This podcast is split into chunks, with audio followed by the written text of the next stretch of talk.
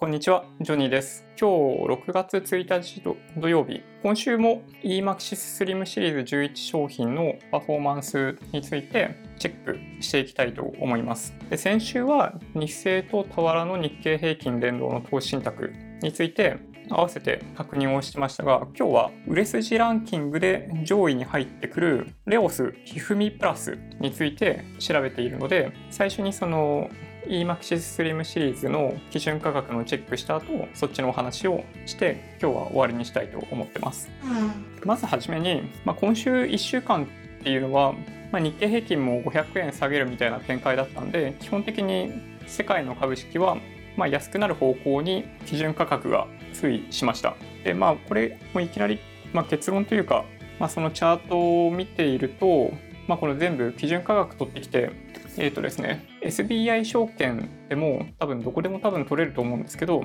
投資信託は過去の基準価格データをダウンロードすることができると思うので、簡単に表を作れます。まず最初にお見せするのは EMAXIS Slim シリーズの 11, 11個の投資信託の基準価格っていうのを取ってきたものです。昨日の基準価格を全て100になるように数値を調整して過去にどちらかというと現在から過去に向かって見ていくようなグラフを作成してます。でまあ、それがこれでこの一番右側が昨日の基準価格100になっているので左に行けば行くほど過去なんですけど下にある商品ほどなので100っていう数字になる過程で上がってきてるってことですね。で EMAXI Slim シリーズの11商品は、まあ、最初4つの商品からスタートして徐々に増えてきている。で直近だと S&P500 とかなんだっけな全世界株式とかが追加されているので、まあ、そういったものに関してのなんだろうなデータっていうのは少ないんですけど最初のこの表は全てのデータを表現したものになってますで、まあ、見方は比較的簡単で一番下にあればあるほどパフォーマンスが高いってことですね。で、これで見ていくと、まあ、これは直近の中国株の下落とかが原因なんですけど、この一番上になんかグレーっぽい、まあ、黒に近いグレーの線がある思うんですけど、これが新興国株式なんですよね。で、これが多分一番パフォーマンスとしては、結果として良くなくなっちゃったって感じですね。パフォーマンス良かったんですよ。だけど、ここの1ヶ月ぐらいの間でパフォーマンスすごい下がっちゃったっていうのが、まあ、実態ですね。次にこの上の方に青い線が目立つじゃないですか。でこれ非常に残念なんですけどトピックスですね。これ日本日本って、まあ、先進国じゃないですか。だけど株価の動きってあの新興市場みたいな動きするんですよね。で結果としてなんかこの商品って2017年2月から始まってるんですけどなんか株式でリスクを取ってるにもかかわらず日本の債券となんかバリューが変わんないんですよねこうやって見てみると日本国内債券っていうのがこの真ん中にじーっと横ばいでへばりついている緑の線なんですけどこの2年3ヶ月前の水準だとほぼ同じなんですよね、これ。まあ、ちょっとまあ悪い方の話はそんな感じですね。いい方の投資信託が何かっていうと、まあ、これ一目瞭然なんですけど、このオレンジの線ですね、先進国株式なので MSCI 国債連動ですね。まあ、日清の投資信託を購入されてれば、あの日清の換金手数料なし外国株式みたいな外国？うん先進国株式だったかなとかそんな感じの名前の投資信託ですね。データがそこまで多くないんですけど、まあ、これと近いかややもっと良い成果を出しているのがこの2018年の夏ぐらいから始まっているピンクのラインでそれがアメリカの S&P500 連動の投資信託になります。ちょっとね全期間を通じてだとなかなか見にくいというのもあるので、120営業日分と60営業日分のチャートを別で用意してます。これが120営業日分のチャートで、まあ、おおむねなので半年前の数字から表現されてます。で、これで見ると、半年前っていうのはこの11月になるんですけど、まあ、すごい下落をしていた頃だったので、なんとですね、一番この半年間でパフォーマンスが良かったのは国内債券なんですね。はい。短期のパフォーマンスを見ても、まあ、しょうがないですけどね。まあ、そんな感じですね。で、一番パフォーマンスが悪いのはやっぱりトピックスですね。で、次が日経平均か。なんかちょっとなんか切ないですよねこういう数字見ちゃうとなんか債券よりも株式の方がパフォーマンスが悪いなんてちょっと許しがたいですよねまあ半年だけなんでしょうがないんですけどで3ヶ月間のチャートで見てみても、まあ、実はそんなに違いはなくって一番パフォーマンスが良いのは国内債券なんですよね、まあ、下がってないっていうだけなんですけどで一番パフォーマンスが悪いのが新興国株式で中国株の影響を大きく受けていると思います。でトピックスがやっぱりパフォーマンス悪くって全世界株式3地域均等型っていうのがその次に悪い。でその次に出てくるのはもう日経平均ですね。でこの状況の中で比較的パフォーマンスがいいのはあの債券以外でパフォーマンスがいいのは S&P500、S&P500 と先進国株式と全世界株式みたいな感じですね。で、今日はですね、これ SBI 証券に載っている販売金額人気ランキングで、まあ、週間なので、まあ、今週1週間のランキングなんですけど、まあ、大体インデックスファンドが多いんですよね。バーっとこれ10個並んでますけど、日清225、日清日経225、外国株式インデックス、先進国株式インデックス。この辺は全く同じですね。で4位にひふみプラスが入ってるんですよね。で、S&P500 でしょ？今週は下げたっていうこともあって、日本株3.7倍ペアファンドみたいなものもランキングに入ってますね。こういったものが並んでいる中で、なので、まあ、ちょっと、なんだろ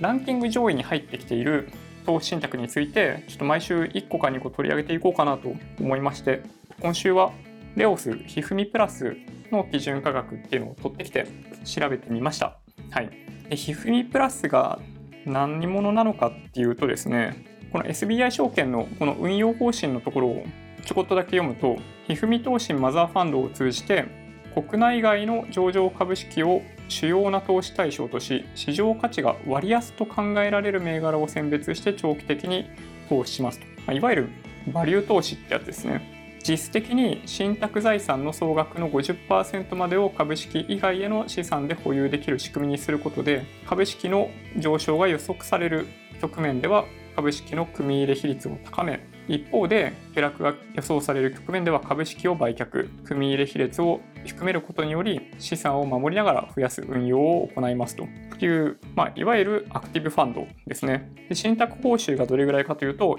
1.0584%となってます、まあ、アクティブファンドなんで、まあ、やっぱり信託報酬は高いんですよね。じゃあ早速基準価格を日経平均連動の日経平均をベンチマークとしているファンドと MSCI 国債をベンチマークにしているファンドと比較してみることにしました。その結果がこれですね。この、ま、オレンジのラインがひふみプラス。まこの赤、途中から緑になっちゃってるんですけど、この真ん中に大体推移している赤緑のラインが日経平均。で、一番下に大体推移しているものが先進国株式になっていて、まあ、集計している期間は2017年の2月27日からのデータを集計して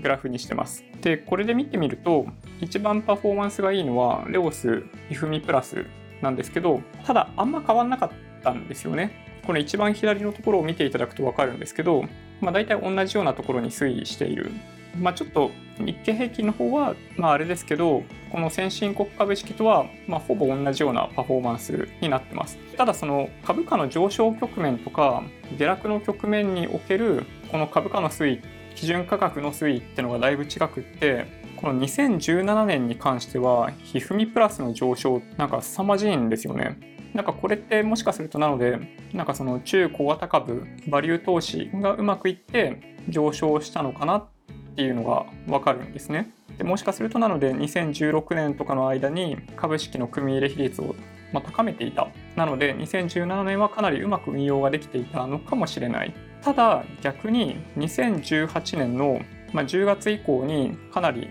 株は全体的に下落してましたけどこれに付き合うように付き合うどころか、ま、それ以上の下落を実はしていてなんかね本当になんかどれほどそのバリュー投資っていうのがうまくいってるのかその株式の組み入れ比率を切り替えていくっていうことがうまくいってるのかっていうのはなんかねちょっと疑問が残るなんか短期的には高いパフォーマンスを出せそうな感じに見えるんですよ。一個ね、僕、どうなんですかね、ちょっとご意見伺いたいんですけど、バリュー投資ってそういう商品があるうちはいいと思うんですけど小型株だったりとかする可能信があるんで買い入れる量にも限界があるじゃないですか。だけど50%とかそういうさっきの数字があるだけに投資信託の純資産が増えていった場合には何とかして同じようなパフォーマンスを出せそうなバリュー株っていうのを見つけないといけない。だけど普通に考えるとバリュー株どんどん見つけるの難しくなるじゃないですか。多分最初のうちは簡単に見つか見つかるかもしれないですけど後になればなるほど見つけるのがものすごいコストになるなんかそう考えるとなんかこの2018年のパフォーマンスの伸びの鈍さとか下落時に一緒に付き合うどころかそれ以上に下落しちゃっているっていうのはなんかそういうファンドの事情とかもあったりするんじゃないかなってちょっと想像しましたね。まあ、もしかすると運用報告書とかの中を見てみると、まあ、その現在の状況とかが書いてあるのかなとは思うんですけど、まあ、なんか数字から勝手に想像させてもらいました。ただ本当になんかこの投資信託すごい人気みたいで、なんかね、トップ10とかに入ってくるんですよね。前からお話ししているように、個人的にはアクティブファンドをおすすめしていないので短期的に高いパフォーマンス出せるかもしれないんですけど長期的にはやっぱそのパフォーマンス維持するの難しいと僕は思っているんで、まあ、インデックスファンドというかその可能な限り全世界に投資するようなスタイルをおすすめしてるんですけど何が言いたいんだっけなまあ、もし長期的に上昇し続けるアクティブファンドがもしあるんだとしたらなんかそれも選択肢に入れたいなと思ったりします。まあ、なのでちょっと今回はまあ、さっき見てもらった期間だと、まあ、結果としてパフォーマンスそんなに変わんないっていう結論になっちゃうんですけどまた来週以降も上位に入ってきているような投資信託についてちょっと取り上げつつそういうなんか宝探しっぽいことをやってみたいなと思ってます。Twitter、Instagram のアカウントもあるんでフォローお願いします。音声だけで大丈夫っていう方は、ポッドキャストもあるんで、そちらをサブスクライブお願いします。もしこの動画が参考になったというようであれば、高評価ボタンをお願いします。合わせてチャンネル登録していただけると嬉しいです。それではご視聴ありがとうございました。バイバイ。